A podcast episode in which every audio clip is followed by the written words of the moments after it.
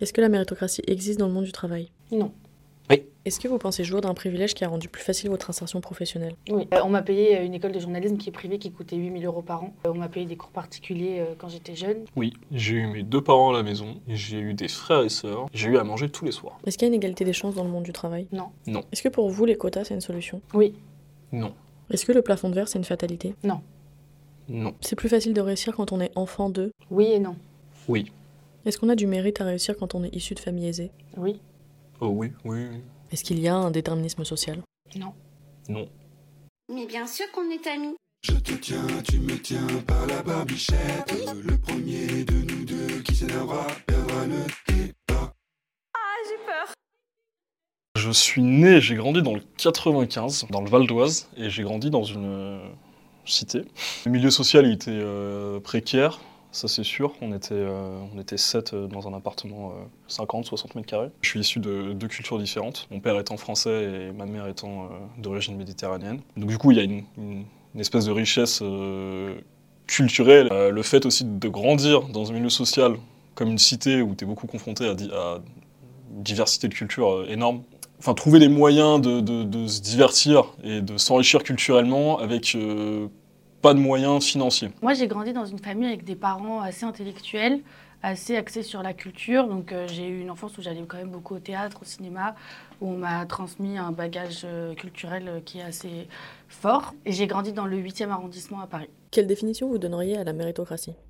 La méritocratie, c'est le fait euh, de réussir. euh, et, et est-ce qu'on a le- la même égalité des chances? Est-ce qu'on peut tous réussir de la même manière? Est-ce que quand on réussit dans le travail, c'est vraiment dû au mérite euh, et aux efforts qu'on a fournis ou pas? Ou à la classe. euh, Ou à la classe sociale, exactement. Moi, ma définition, c'est que la méritocratie, c'est le fait d'arriver à des castes et d'arriver à des sommets via le travail. Du coup, est-ce que le monde du travail est méritocratique?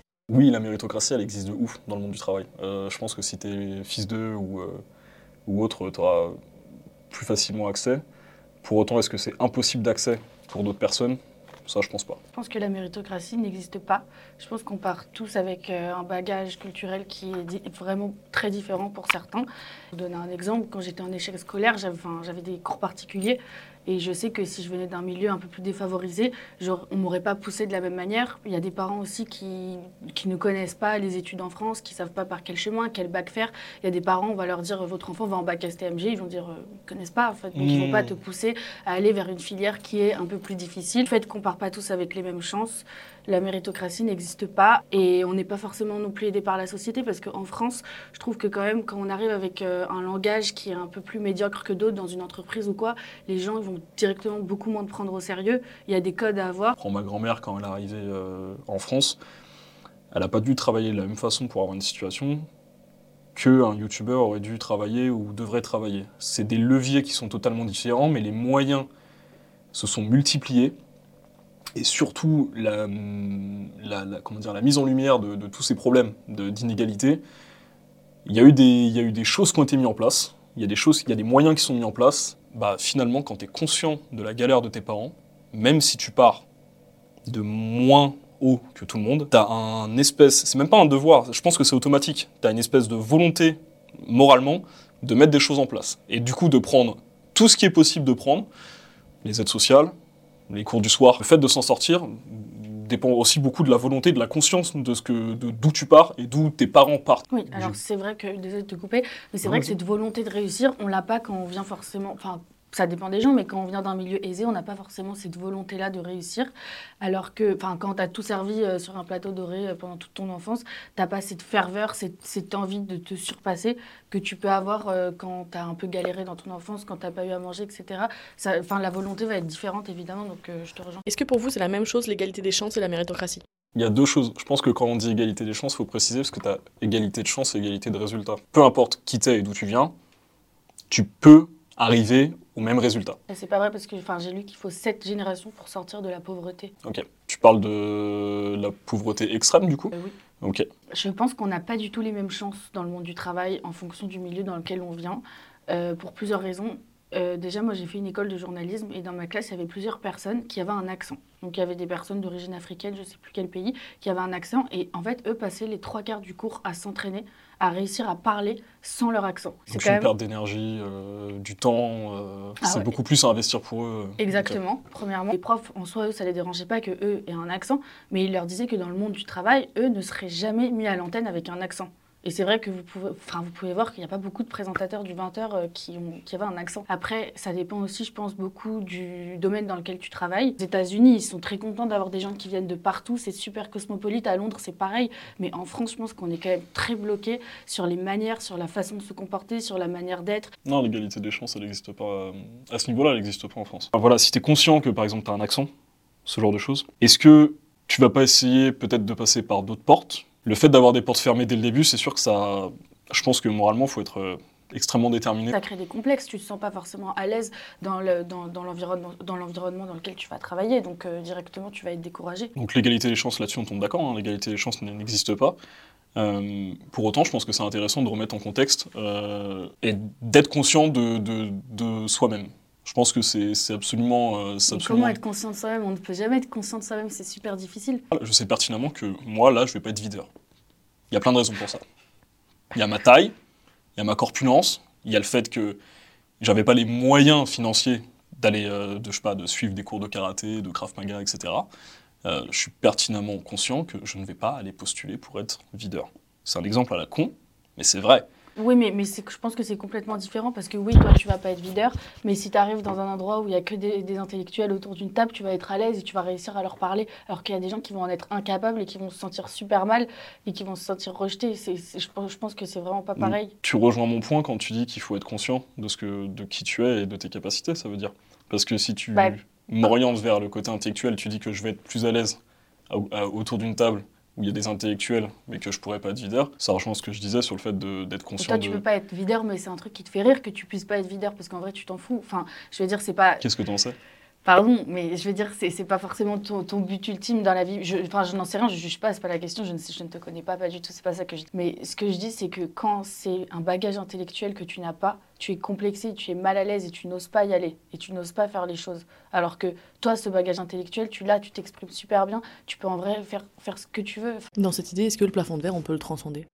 Quand tu viens de la classe ouvrière ou quand tu as des parents immigrés qui parlent pas forcément français, tes parents, ils peuvent pas forcément t'aider dans, dans, dans ton parcours parce qu'ils ne connaissent pas les voies. Alors que quand tu viens d'un milieu favorisé, tu peux aller voir des conseillères d'orientation, tu peux avoir des Mhm. profs particuliers, De tes ouf. parents, ils vont suivre ton parcours. Je connais une dame qui est femme de ménage et qui n'a pas la moindre idée de quel, quel bac sa fille fait, elle ne comprend pas. Il n'y a pas justement des moyens qui sont mis au sein de l'éducation française et au sein de l'État français pour pallier tout ça? Il y a des moyens, il y a des conseillères d'orientation qui te voient une heure, euh, une fois euh, en terminale. Mais je sais pas si ça va vachement t'avancer. Non, il y a plus de choses qui sont mises en place que ça. Justement, pour par exemple, euh, souvent euh, les profils dont tu parles, ils sont élèves boursiers. Les élèves boursiers, ils ont droit à plus d'accompagnement, ils ont droit à des heures d'enseignement. Donc, évidemment, c'est le soir, donc c'est plus fatigant, mais ils ont droit à des, heures d'enseignement qui ne sont pas facturées aux parents. Euh, c'est des maintiens à niveau, c'est des aides sur plein d'autres choses. Ça peut être, par exemple, sur les papiers. Moi, dans mon lycée, j'avais un mec qui restait à la fin de l'heure avec le prof de maths pour que le prof de maths fasse les factures de ses parents. Le prof de maths, il a jamais rien demandé. La chance de tomber sur La quelqu'un, chance de ouais, tomber ouais, bien sur quelqu'un dans ton parcours qui va te faire réussir. La, la plupart des gens qui viennent d'un milieu hyper défavorisé et qui ont vachement réussi te diront tous que c'est grâce à une rencontre qu'ils ont, qu'ils ont fait au cours euh, de leur, euh, de leur jeunesse. Pour autant, moi, il y a, y a beaucoup de success stories qui me passionnent, tu vois, en France, de, de gars qui ont réussi, de nanas qui ont réussi. Euh, pour autant, la plus grande success story qui me, qui me passionne, et euh, c'est à personne d'en juger si c'est une success story ou non, mais c'est celle de mon père, qui a commencé à travailler euh, dans l'imprimerie dans, laquelle mon grand-père travaillait. Euh, donc mon grand-père, il était mécanicien hein, dans une imprimerie, hein. donc c'était pas, euh, c'était pas exceptionnel, il était juste mécanicien. Oui. Mon père, à 16 ans, il a commencé à travailler dans cette même imprimerie en tant qu'électromécanicien. Il y est resté deux ans. Il a évolué un petit peu. Il avait, euh, à 21 ans, il avait deux enfants à charge. Mon père a fini cadre à la RATP. Je te fais vraiment long story short. Très bonne position. Il a eu la carrière longue, donc il a pu euh, partir à la retraite relativement euh, en avance. Moi, j'ai pas connu mon père euh, beaucoup quand j'étais petit. hein. Jusqu'à mes 11-12 ans, je le voyais pas. Donc j'avais un papa qui était très absent. J'avais une mère qui avait repris les études. C'est mes sœurs qui m'ont élevé. Ça, c'est une vraie success story. Et pourtant, il est parti de la classe ouvrière. Mais est-ce que ton père, c'est quelqu'un qui a de la poigne, qui a un gros caractère et qui se fait pas marcher dessus? Est-ce qu'il a un caractère particulier? Je crois que tu fais un parallèle sur des choses qui sont extrêmement subjectives. Et je ne crois pas que tu puisses comparer le fait de pouvoir et le fait de vouloir. En fait, ce que tu es en train de dire, je pense que c'est que si mon père, si parce que mon père, il s'en est sorti, c'est parce qu'il avait de la poigne. Évidemment. Évidemment que mon père s'en est sorti parce qu'il avait de la poigne. Mais est-ce que pour autant il avait moins de chances d'avoir cette poigne que la personne d'à côté qui n'a pas réussi? Je crois pas. Je crois qu'il avait. Évidemment, on, en- on a, on a tous des caractères différents. Mais est-ce que le caractère, c'est un critère social? Il y a des gens qui vont se faire marcher dessus, il y a des gens qui sont faibles et qui n'ont qui ont pas de caractère et qui osent pas, qui sont timides. Euh, On a, on a tous un Je- caractère j'en- J'entends totalement ce que tu dis, mais est-ce que c'est un critère social? La success story de mon père, malgré le fait qu'il était absent, etc., donc il n'a pas passé beaucoup de temps à me mettre des coups de pied au cul. Il m'en a mis beaucoup, mais pas pour les bonnes raisons. C'est-à-dire que si je rentrais avec un mauvais carnet, bah là, ça bardait pour moi, tu vois. Pour autant, il voyait pas tout ce qu'il y avait derrière. Moi, comment je galérais, le fait que j'avais pas forcément de modèle, bah voilà, j'ai repris les études à 24 ans. J'ai voyagé dans beaucoup de parties du monde où j'ai appris beaucoup de choses. Comment j'ai voyagé? J'ai travaillé dès mes 16 ans, parce que j'étais obligé. Et avec tout ça, aujourd'hui, je suis en train de passer un diplôme, je vais avoir un master. Je touche du bois, mais je vais avoir un master. Et pour autant, mon papa, il n'était pas là, tu vois. Il était, mon- le modèle que j'aurais dû avoir n'était pas là. Et t'as vu que je me suis pas trompée. Ton père et toi, je, je ne vous connais pas. Et tu m'as dit, il a réussi en partant de rien. Je t'ai dit, quel est son caractère? Est-ce qu'il a de la poigne? Et tu vois qu'au final, j'avais raison. Est-ce que c'est pas quelque chose d'évident? Donc la méritocratie n'existe pas, puisque ton père a réussi, parce qu'il a quelque chose en plus, il a ce petit truc en plus, mais tout le monde ne l'a pas. Est-ce que c'est quelque chose qu'il a ou c'est quelque chose qu'il a dû développer?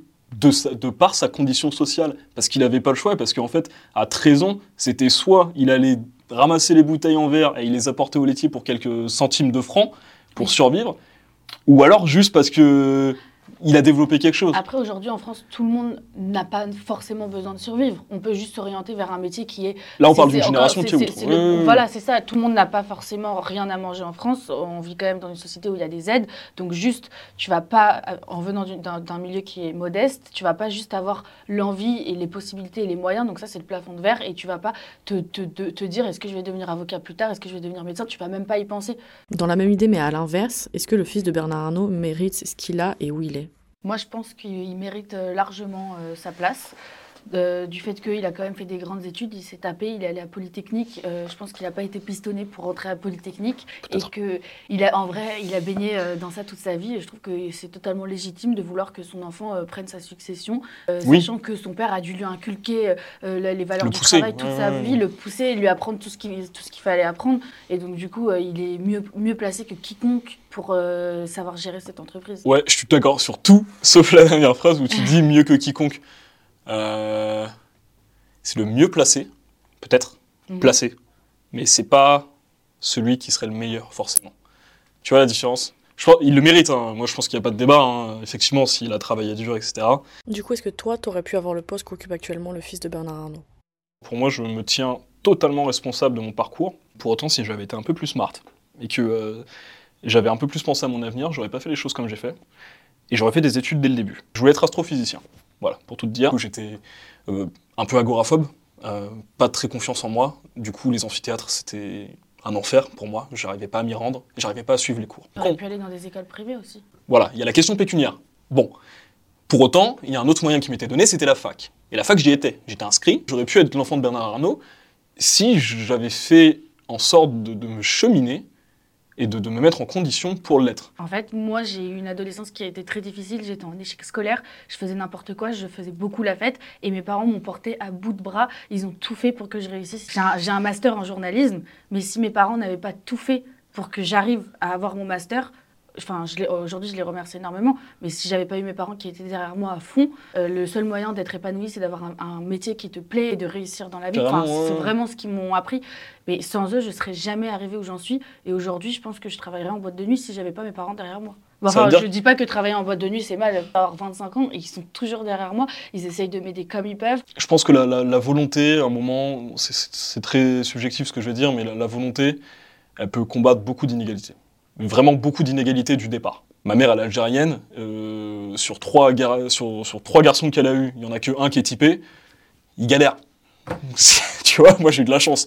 Euh, tu vois, la chance, je le dis, je, je l'assume entièrement. Et Donc ta mère, tu m'as dit, elle est ma- maghrébine Ouais. Donc si, si tu étais plus typé et si tu étais mat de peau, tu penses que, euh, par exemple, aux entretiens d'embauche, tu aurais plus de difficultés qu'avec euh, le visage angélique que tu as avec tes yeux bleus? Je, je pourrais, je pourrais avoir plus de difficultés. Euh, pour autant, euh, il y a un, un gars qui était dans le même lycée que moi, dans la même classe que moi, il s'appelle Mohamed. Le gars aujourd'hui, il est businessman au Mexique parce qu'il a fait prépa.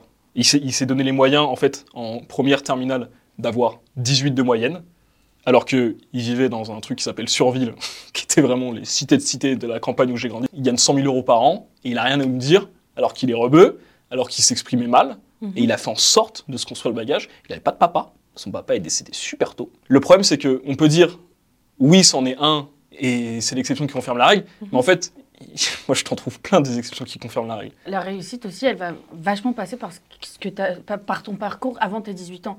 Ça va être décisif pour toi. Le- ton parcours scolaire et les études que tu vas faire, ça se décide quand tu es très jeune. Et quand tu es très jeune, tu n'as pas forcément non plus cette maturité et tu sais pas en fait ce que Trop jeune te même. C'est- c'est Mmh. trop jeune, 18 ans, Mmh. pour décider de ce que tu vas faire de ta vie. toi, Alors ouais. évidemment qu'on peut se réorienter comme toi tu l'as fait, mais, mais avant 18 ans, tu n'es pas conscient et de te dire, allez, je vais bosser, allez. Enfin, là, ce que tu dis, c'est un truc, quand tu as une certaine maturité, de se dire, ouais, je, je veux réussir, je vais, je vais m'en donner les moyens. Prends le microcosme dans lequel tu as grandi, dans lequel j'ai grandi.